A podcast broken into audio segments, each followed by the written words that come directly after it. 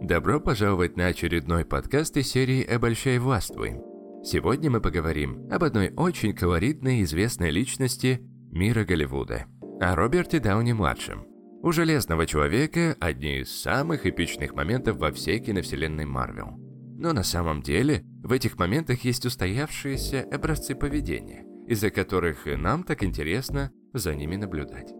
И для нас они могут быть очень полезны в реальной жизни. Поэтому в этом подкасте мы разберем самые лучшие моменты, чтобы ты мог вызывать респектуху в любой ситуации. Погнали! Правило 5. Три фишки, которые сделают тебя круче Тони Старка. Начнем с того, что Железный Человек мастерски использует юмор, играя на эмоциях окружающих его людей. Но он не просто строит из себя клоуна. Он управляет фреймами своих шуток. Его фреймы всегда соответствуют его целям. В фильме есть множество примеров, когда Тони намеренно, неверно интерпретирует чью-то реплику, меняя правила игры. Например, такую ситуацию можно увидеть, когда Конгресс его отчитывал за его изобретение, призывая сдать его костюм. Но он намеренно, ошибочно интерпретирует их слова и отвечает так, будто они попросили его стать их боссом. Сила любого подобного фрейма в том, что он явно влияет на чувства людей по отношению к тебе. И этот эффект удваивается, если шутка рассмешит этого человека. Если же Тони попадет в ситуацию физической угрозы, то он меняет фрейм, потому что очевидно, что фрейм «меня все любят» в этом случае не сработает. В подобных обстоятельствах ему нужно запугать противника, подорвать его уверенность. Поэтому фрейм сводится к тому, что его враг не так силен и не так устрашает. Если же ты оказываешься в подобной ситуации, когда ты и есть предмет шутки, то стоит задать вопрос себе, какой фрейм я вкладываю, когда шучу о самом себе? Это одна из причин, почему стоит быть осторожнее с самоиронией, потому что если ты используешь ее с позиции низкой самооценочки, то призываешь и других делать то же самое. Но идея фреймов распространяется далеко за пределы юмора. Если, к примеру, ты принимаешь участие в каком-либо физическом соревновании, то отличным будет фрейм «Вы не сможете мне навредить». Ты демонстрируешь это как словами, так и языком тела. Поэтому, будь то бои или баскетбольный матч, убедись, что ты не показываешь свою усталость, даже если уже валишься с ног прям пипец. Потому что иначе твой противник будет знать, куда ему ударить что ему для победы осталось сделать последний атакующий рывок. Некоторые бойцы идут еще дальше и даже хвалят противников, если тот совершил хороший удар. Это буквально обезоруживает твоего противника, потому что его отличная атака прошла мимо тебя, и он просто не может не уважать твою выносливость. Это приводит нас ко второй категории эпичных моментов Железного Человека. Он невероятно решительный, и это заставляет всех вокруг уважать то, что он говорит. Это можно заметить в том, как уверенно он прерывает кого-либо, когда считает, что ему важно что-то озвучить. Пусть даже неосознанно, но мы понимаем, что прерывание кого-то показывает силу. А вот если человек позволяет себя перебить, значит он подсознательно подчиняется тому, кто его, собственно, перебил. Все это, конечно, не значит, что тебе надо ходить и перекрикивать всех подряд. Нет. Но это значит, что ты будешь вызывать больше уважения, если не будешь позволять другим постоянно перебивать себя. Как сделать это? Просто. Просто-напросто заканчивай свои предложения, даже если кто-то пытается тебя перебить. Делай это спокойно.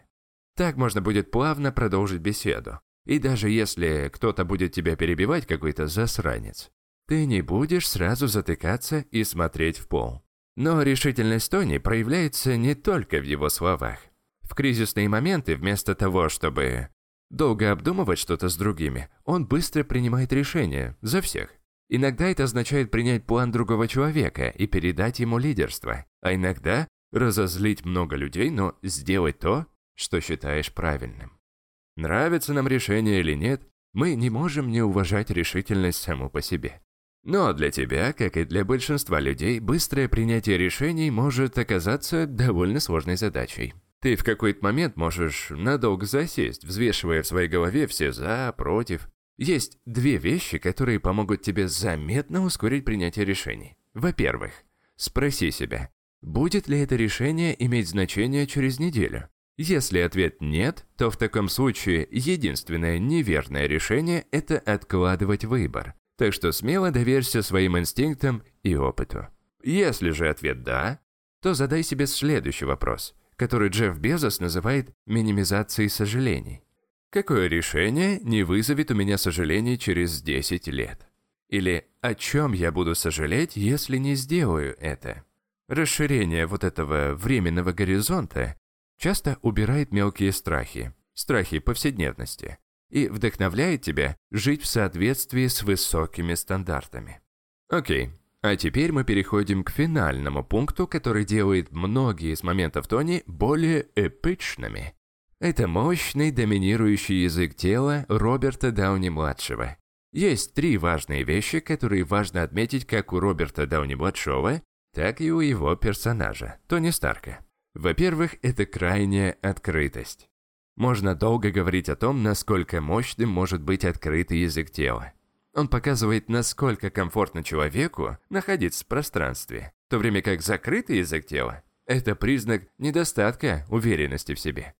Открытый язык тела Тони на крайне высоком уровне. Помимо пространства, открытый язык тела также показывает чувство комфорта в настоящий момент времени. То есть, какая бы сейчас угроза ни была, ты от нее не закрываешься. Таким же образом, Тони принижает угрозу с помощью отсутствия зрительного контакта.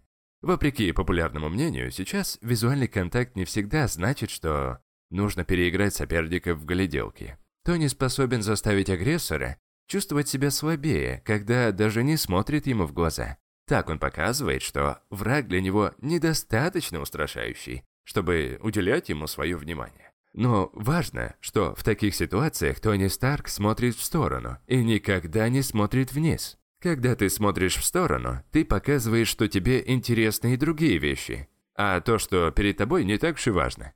Если же ты смотришь вниз, это значит, что ты не хочешь уделять внимание тому, что перед тобой, потому что тебе не хватает смелости это сделать. Также можно заметить, что Тони кладет руки на всех и все подряд. Но тут аккуратней, дружище. Если сделать это без улыбки, то это могут воспринять за агрессию. Но если ты передаешь теплоту, то прикосновение – это уверенный способ показать, что ты в одной команде с этим человеком. Дружище, спасибо, что дослушал этот подкаст до конца. Мне очень нравится, что мы с тобой проводим время продуктивно.